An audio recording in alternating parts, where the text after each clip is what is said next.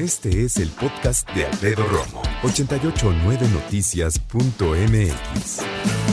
Hoy vamos a platicar de un tema que para estas fechas es muy importante. Para mí casi casi eh, vital en términos emocionales y es la reconciliación.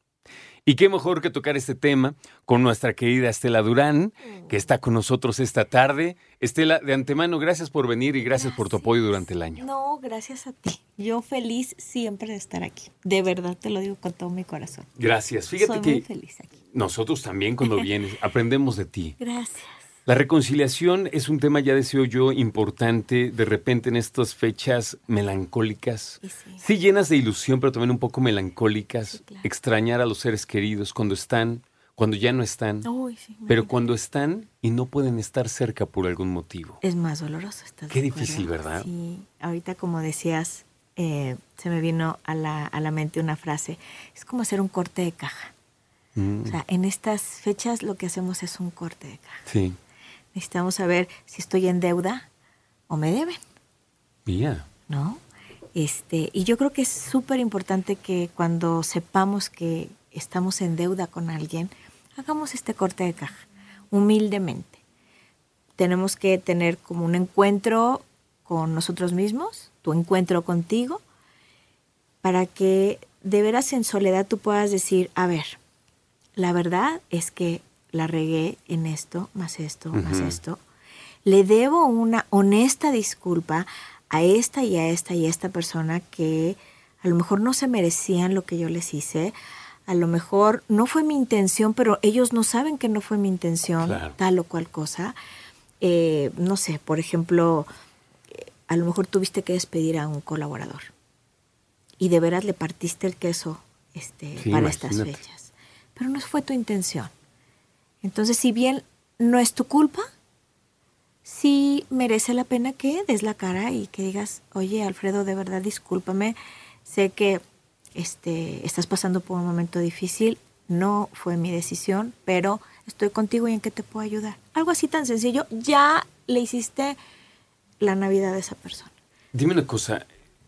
Mira, a lo mejor es nada más como mi punto de vista, pero de repente, no solo como mexicano, sino en cualquier punto, en cualquier parte del mundo, de repente abrirse no es fácil. Y sobre todo cuando te equivocas, aceptarlo es mucho más difícil. Y todavía mucho más difícil, creo yo, es ir y confrontar ese error. Uh, por supuesto, la gente es muy cobarde, muy cobarde.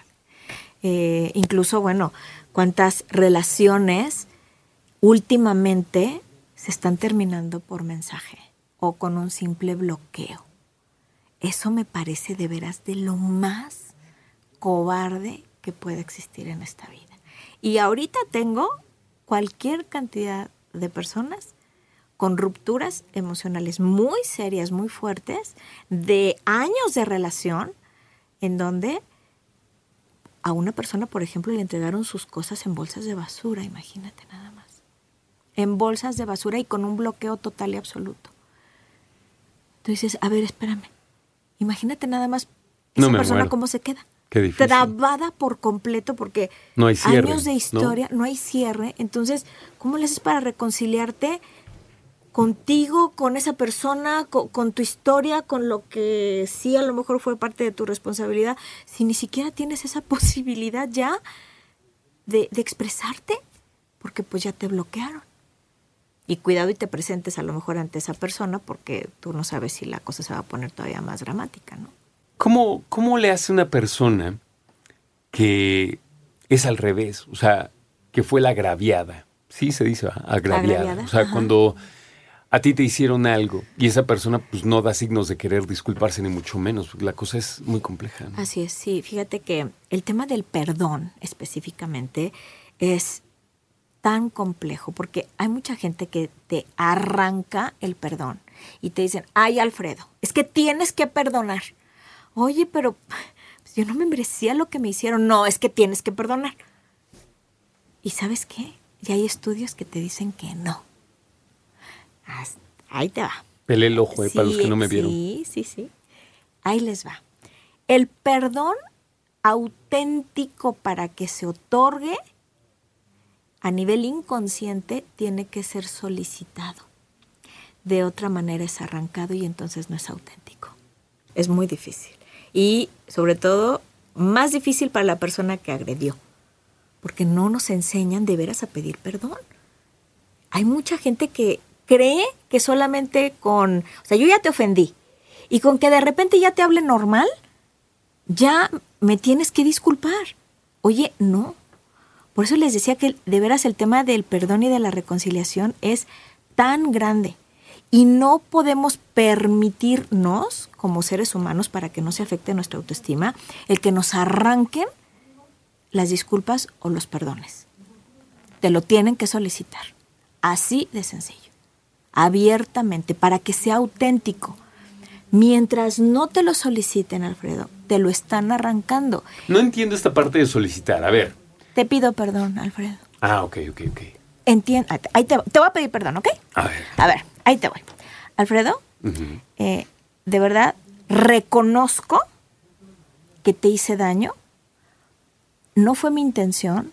O quizás si, si lo fue, en este momento reconozco tu dolor y yo quiero que me disculpes. Dime de qué manera puedo reparar el daño que te hice. Eso es una disculpa en toda la extensión de la palabra. Qué interesante.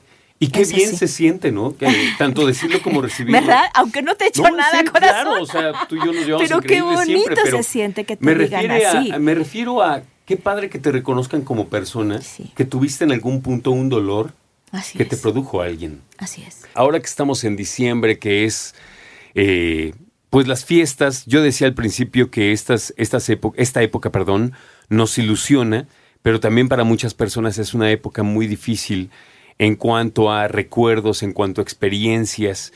Y fíjate que muchas personas dicen, ay, qué exagerados, pero es que conforme uno va ganando años, va ganando experiencias y no todas son buenas. No. De hecho, hay unas que ni siquiera dependen de nosotros, pero imagínate, y les mando un abrazo a todos los que estén atravesando este caso, pero cuando pierdes un ser querido, no importa qué altura del año, esa Así primera es. fiesta Uy, de sí. fin de año sin Esa persona. vacía. No, no, no, no, no. Esa silla Qué vacía, difícil. Les mando un abrazo. Yo también. Bueno, nos quedamos, querida Estela, en que para hablar precisamente de la reconciliación, decíamos, eh, depende de dos partes. Tú nos hacías un hincapié muy importante que las personas que saben que tuvieron responsabilidad, sería muy grande, muy bueno, muy valiente tomar ese rol y decir, me equivoqué. Muy grande, como dijiste tú, qué bonito. Una persona que, que reconoce un error es grande.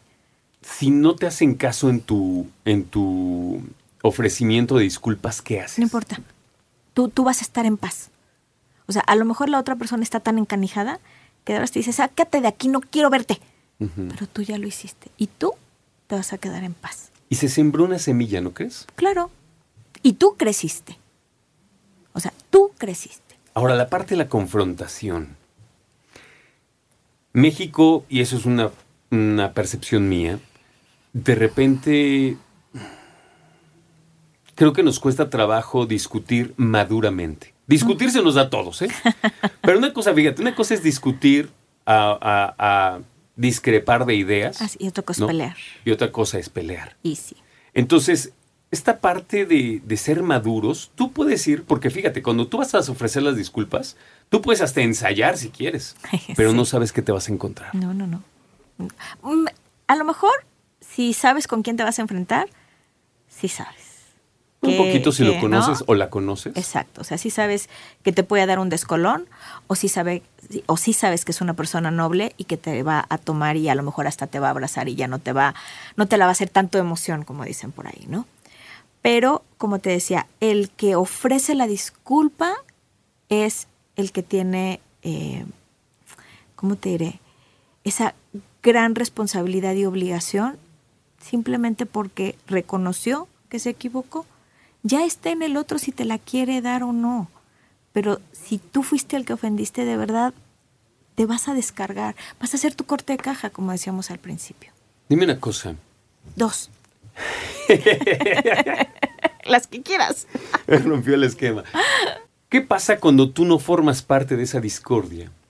O sea, tus hermanos están peleados, ¿no? Tus mejores amigos entre ellos están peleados. Ay, Ese tipo de pregunta. cosas. Ay, qué bonito.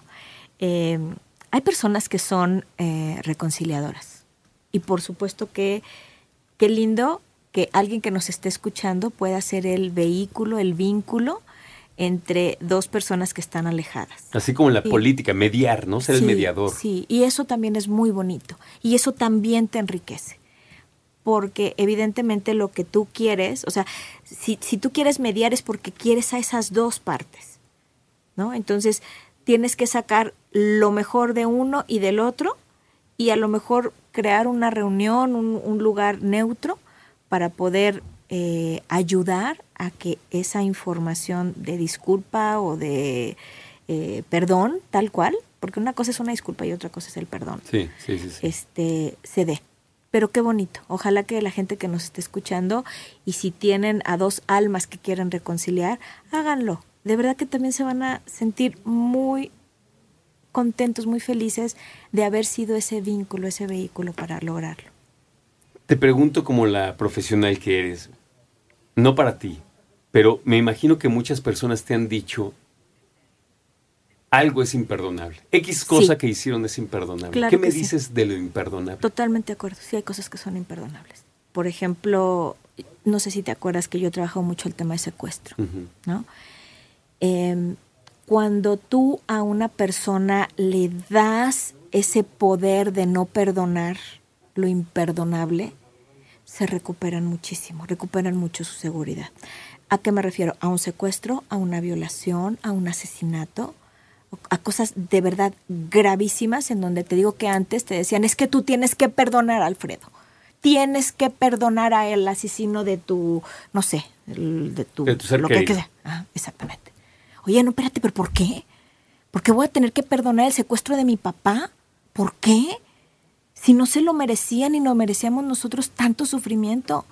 ¿Me explico? Entonces sí, sí hay cosas que son imperdonables. Y las traiciones familiares, eh, por ejemplo, en este sentido de secuestro, hay muchísimas veces en donde personas muy cercanas fueron las que pusieron al, familiar para que se lo llevaran. Esas cosas, claro que son imperdonables. Yo sí estoy de acuerdo que hay cosas que son imperdonables. Escucha a Alfredo Romo donde quieras. Cuando quieras. El podcast de Alfredo Romo en 889noticias.mx.